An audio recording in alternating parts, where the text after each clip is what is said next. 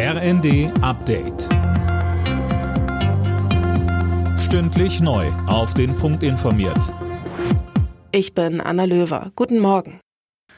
Die Räumung des von Klimaaktivisten besetzten Dorfes Lützerath geht heute weiter. In der Nacht blieb es laut Polizei weitestgehend friedlich. Vizekanzler und Energieminister Robert Habeck von den Grünen hält den Protest der Aktivisten in Lützerath für den Kampf ums falsche Symbol. Er sagte am Abend im ZDF. Leider konnten wir das Dorf Lützerath, das ja schon abgebackert werden sollte, das RWE gehört, das leergezogen ist, das in Wahrheit gar kein Dorf mehr ist, sondern leere Gehöfte, nicht mehr retten.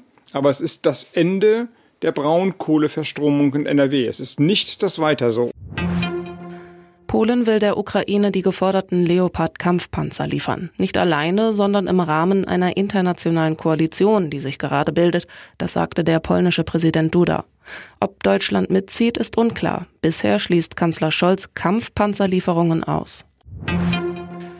Intelligente Stromzähler sollen in Deutschland zum Standard werden. Die Bundesregierung hat jetzt einen Gesetzentwurf dazu abgesegnet. Einzelheiten von Daniel Bornberg. Spätestens 2030 sollen die sogenannten Smart Meter überall zum Einsatz kommen. Das soll das Strommanagement erleichtern und auch helfen, Energie zu sparen, denn die Geräte machen den Stromverbrauch transparent und zeigen die Kosten dafür an, etwa über eine App. Nur mit dieser Technik werden auch dynamische Tarife möglich.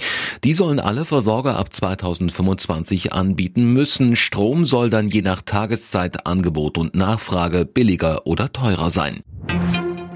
Der britische Rockgitarrist Jeff Beck ist tot. Der 78-Jährige starb laut seiner Familie an den Folgen einer bakteriellen Meningitis. Beck galt unter Fachleuten als einer der besten Gitarristen aller Zeiten.